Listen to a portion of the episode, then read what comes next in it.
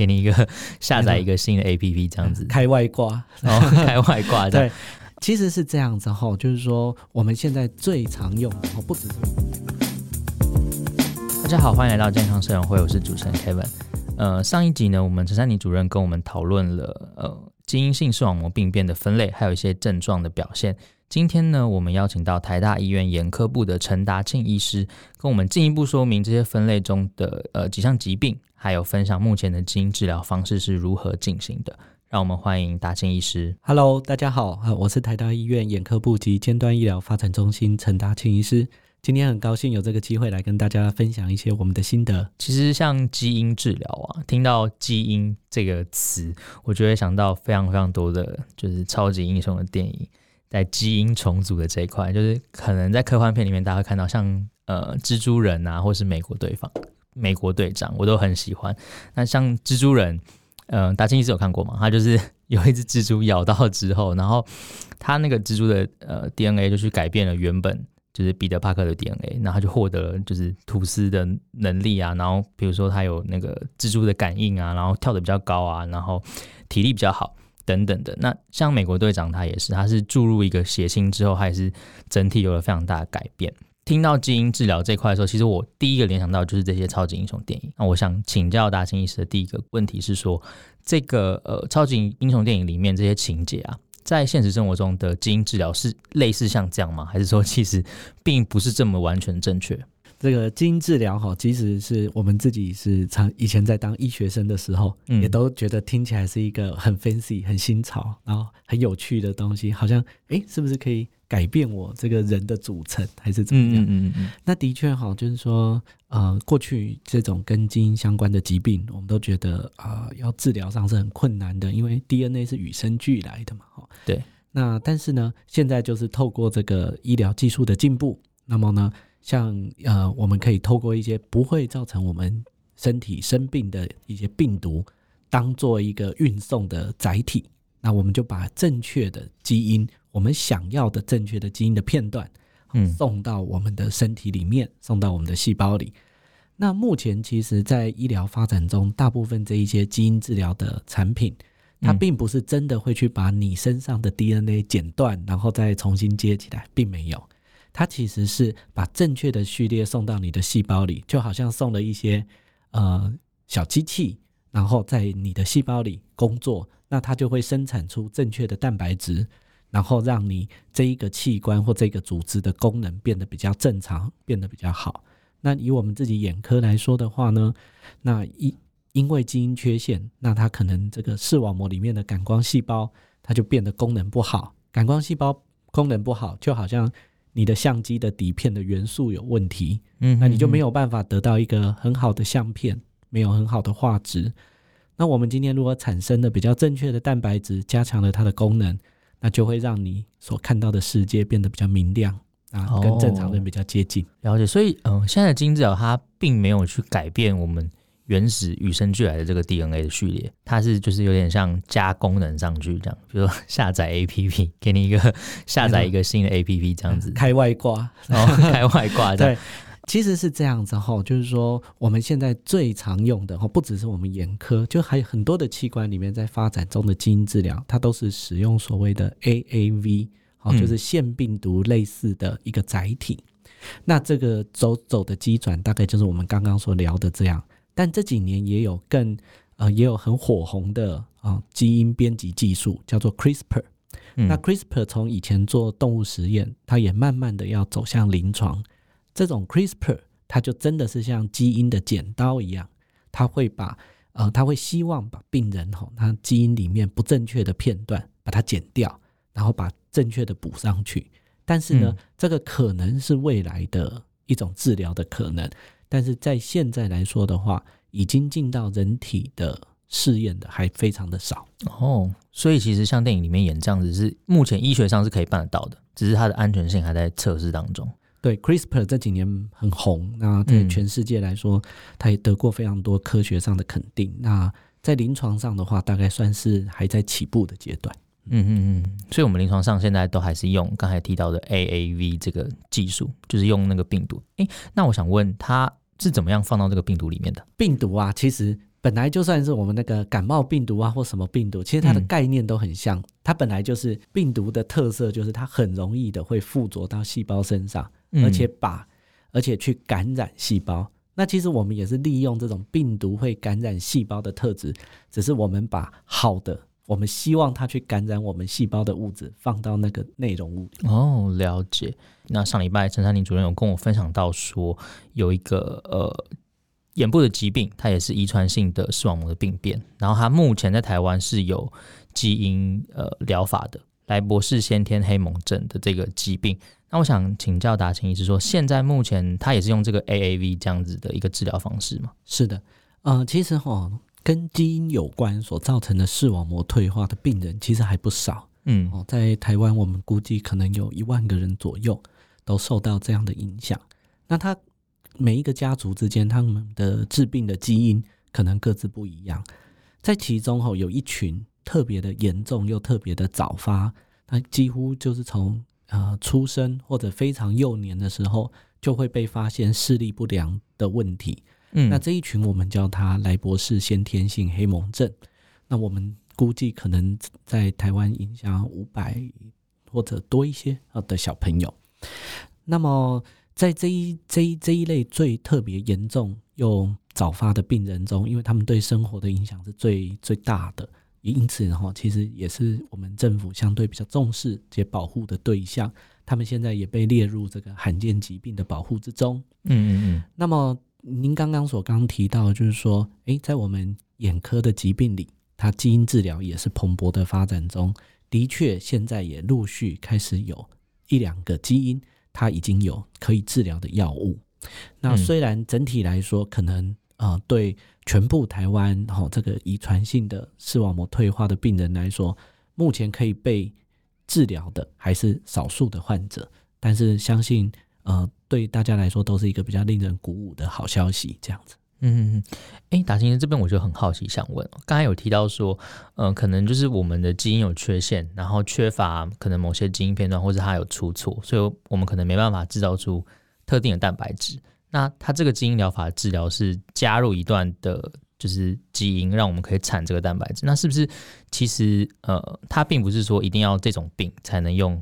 这个特别的基因疗法，还是只要缺乏这个蛋白质都可以用这样的基因疗法？哦，是那。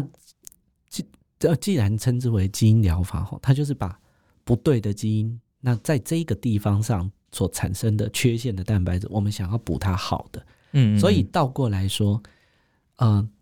如果今天有一个药物，它可以新开发出来，它一定就是专门去治疗那个基因所造成的缺陷。哦，A 基因的药物，那治疗 A 基因的缺陷，嗯，那将来可能会有 B 基因的药物治疗 B 基因的缺陷，这样。哦，了解，所以它是也算是蛮专门的，对，它的使用上是蛮专一的。那如果呃其他病人他，但是他可能也有呃退化的现象，但是他不是来自于这个基因的话，他就不会适用于这个药物。嗯嗯嗯，所以现在就是最严重，然后呃，因为刚刚有提到说他的病患他大呃大部分都是小孩子嘛，就是这个莱博士先天性黑蒙症，他现在目前是有基因性的呃疗法的。呃，其实也不是说所有，然后因为他们之间各自的致病基因也不太一样哦，但是它里面有细分非常多种，对对对对，了解。对，所以呃，就是可能他们里面特定某个某个种类的人，他有办法用这样的疗法。现在哈有整个就从全世界来说的话，其实有不少的团队，然后那陆陆续续针对不同的基因在做这个治疗的开发。那有的走得比较快，有的可能稍微。呃，刚起步一点，嗯嗯嗯，其实就我们所知，在全世界来说的话，呃，光是在眼科来说，就已经有不止十个基因以上都有相关的临床试验在进行中。这样子，嗯，毕竟灵那个眼睛是灵魂之窗嘛，所以如果发生问题，大家可能会想要迫切的有一个治疗的方法去改善它。那刚才提到说，它里面可能有非常多不同的种类，那我要怎么，就是比如说我今天就是呃发发现我有这个。就是遗传性的可能眼部的疾病，我呃发现之后，我要怎么样去判断说我能不能用基因疗法，或者说我要怎么去治疗，怎么去判别它是哪一个基因疾病？嗯、呃，就像前一集哈，我们那个陈珊妮理事长主任所提到的，就是说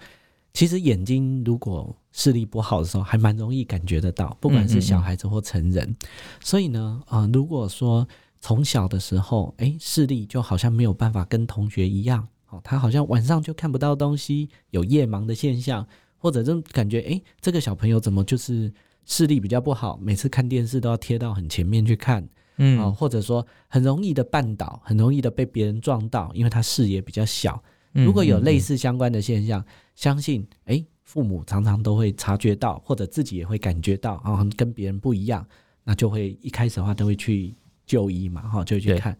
那现在的话，在医疗比较进步下，就是说，哎，如果我们真的啊，今天哎，散瞳检查眼底，哎，看一看视网膜，觉得哎，这真的好像是不正常的。那么呢，现在有基因诊断的技术，可以透过抽血，好，那可以去做一些定序，那做一些基因的分析，那就可以找到诊断。那如果找得到诊断，那至少这个病人或者这位家属啊。这个家族，那他就可以知道说啊，我们到底是呃因为什么原因才有现在的现象，那并且就会比较知道说啊怎么去保养，还有将来呢，如果有适当的治疗在开发的时候，那也比较有机会可以接轨的上这样。嗯嗯嗯，因为要呃就是可能要从医医院或者医师那边才能会比较有办法得知一些比较就最新的治疗资讯，或者有哪些资源可以用。这样嘛，那我想问的是说，嗯，因为我们看那个那个电影里面，他可能做基因改造等等，就会插很多根管子到身体里面，然后开始就是注射一些 就是发光的液体等等的。对，那这个眼部的基因治疗，它是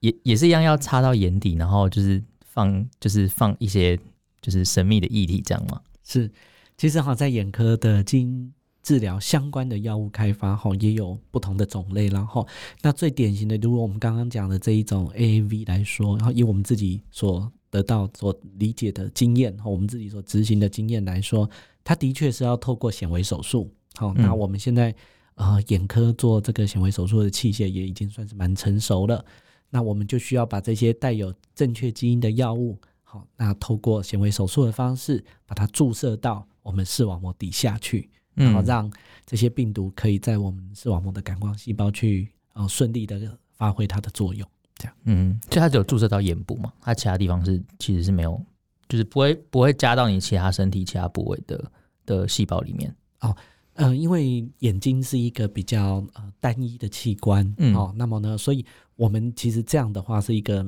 浓度最高、效果最好，而且对全身其他的器官相对比较没有影响。它。的整整体打的量就不像这种全身性药物这么高，那所以呢，它会跑到全身其他地方的量就非常的低。另外一个问题想问大进医生，就是他呃目前这样治疗完之后，他的视力是有办法回到跟正常人一样吗？就刚才呃，比如说就拿刚才的那个赖博士先天性黑蒙症的这个基因治疗来来举例的话，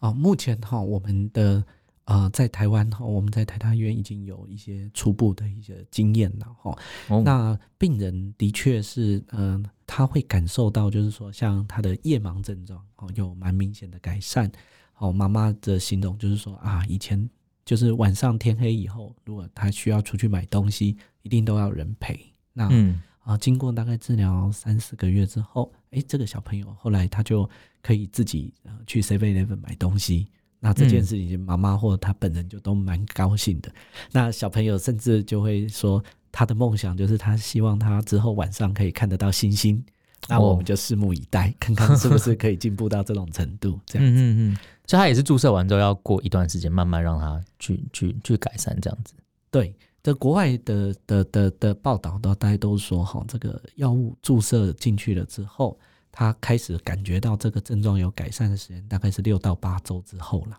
哦、那我们看到我们自己的小朋友治疗后，诶，也是差不多这样子的时间，因为这毕竟哈，它就是一种比较活的药物，那它到身体里去，嗯、它还是经需要一些代谢，然后一些发挥作用，蛋白质发挥作用的时间。嗯，它的效用是就是终身的吗？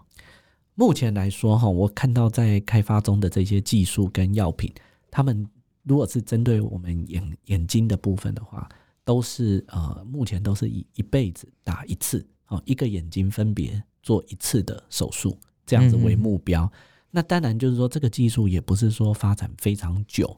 从我们在嗯、呃，以我们所得知的经验来说，在美国最早期所接受的病人，哈，大概到现在也才差不多十年十来年哦。所以，是不是这个药效真的可以撑五十年、六十年？其实对大家来说，目前都还是未知数。对，嗯，了解。不过，这个改善真的蛮多的，因为。其实听到那个达静一直说有个小孩，他的梦想是可以看到星星，其实有点想起来会有点小心酸啊。就是我们一般人很很很容易啊，就是你可能开车到山上，然后一抬头就是可以看到星星，对，那对他们来说是一个可能这辈子也没有办法达成的愿望。那今天突然有一个，就是算是一个第第二次机会，有一个有有一个呃 second chance，这样他可以有办法看到这样的景象。是啊，其实，在照顾这一些患者的过程中，其实也是会有蛮多呃，让我们心里很有感触或者很感动的时刻。那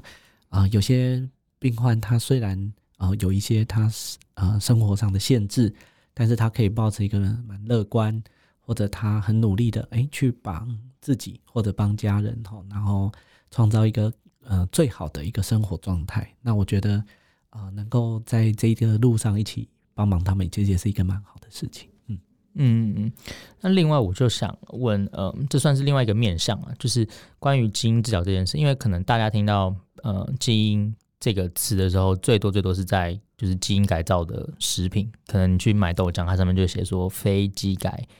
就是黄豆这样子。然后所以大家就觉得说啊，那所以基改是不好的嘛？那可能就会有人问说，这样子去改造这个基因，是不是呃会有点就是算是？违背天意，那这样会不会他有没有会对后代或者说对身体有什么样的一个一个负面的影响？是我我想这是一个非常重要的议题哦，尤其是当你临床的治疗是会牵涉到病人、牵涉到人体的时候，那真的是一个非常重要的议题。那也因为这样子，所以在这种领域，不管是再生医疗或者是基因治疗的开发里面，其实它的审查都是特别的严格，好，就是要避免。啊，例如说有一些呃，我们所不想要的变化发生的可能性。嗯，那么以目前来说的这一种呃，在进在发展中的这个基因治疗相关的，就如同我们刚刚讲 AAV 的话，它其实就并没有真正的去改变你身体本来 DNA 的构造。嗯嗯，它等于就是说开外挂，补充一些正确的蛋白质到你的身体里。对对，那么嗯、呃，在但是它依旧是受到呃，不管是国外的 FDA 或者我们自己的呃 TFDA 等等的这些健康当局非常严格的把关。所以，像就我所知哈，这一条路呃，在别科的发展可能也是非常的漫长。在我们眼科，它这个第一个药物通过 FDA，一共就走了将近二十年。它等于是可能从我还是呃学生的时代，一直到这几年。嗯好，它才真的落实可以从动物身上变成可以在人身上使用的药物。对，它是只送到 FDA，就是然后他们审查，审查了二十年嘛？没有，应该是说啊、呃，这个二十年里，就是从这个呃药物的 idea 的发想，然后把它做出来，嗯嗯开始做小动物、大动物实验，然后到临床一期、二期、三期，然后以至于通过，然后上市。对，这样子。我、哦、了解，所以它其实也是在蛮严格，就比一般药物还要在严格的状况之下去把关的。对，我想这个不管是在这种呃，我们呃很就是在这些新兴医疗上，我们热门有时候会提到干细胞啦，哈，这种基因啊等等的，其实都是应该要，我们都是应该要抱持一个蛮谨慎的态度去去去保护，对，去保护病人。这样，嗯嗯嗯，了解。那想问达静医生，在临床上啊，就是呃，您您投入这个基因治疗也是蛮长一段时间。那您对于这这一块的治疗，就基因疗法，它呃目前的这个发展，跟它未来的可能性有什么看法，或是什么期待？其实从医生的角度来说，我们其实是从病人出发，然后就是说，嗯、呃，我我们花最多时间的，其实是在照顾病人。那只是说，这些病人里有一些是来自于基因的问题。那呃，其实呃，我觉得像这一种新兴医疗的开发，它其实有很多很多的都是在呃科学层面的哦，他们需要很多社会资源的投入等等的。那呃，我们只是呃在这个里面扮演其中的一环，也就是说，诶，当他有成功的呃进展的时候，那我们可以帮忙把这个东西接轨到病人的身上，让他可以得到帮助。嗯，那另外一个的话，其实我觉得，呃，在这一二十年里面，他呃能够达成，最终如果这些病人可以达成被基因治疗，他其实最重要的是，这些病人要可以先得到基因诊断。哦，他们那这这个技术其实也是在这一二十年中，像次世代基因定序等等，它有很长足的进步，这些病人才开始比较了解自己发生了什么事。嗯、那如果没有这样子的科学的进展的时候，其实很多病人是他可能功能上有一些退化或受损，但是他呃不管是病人或者是看诊的医师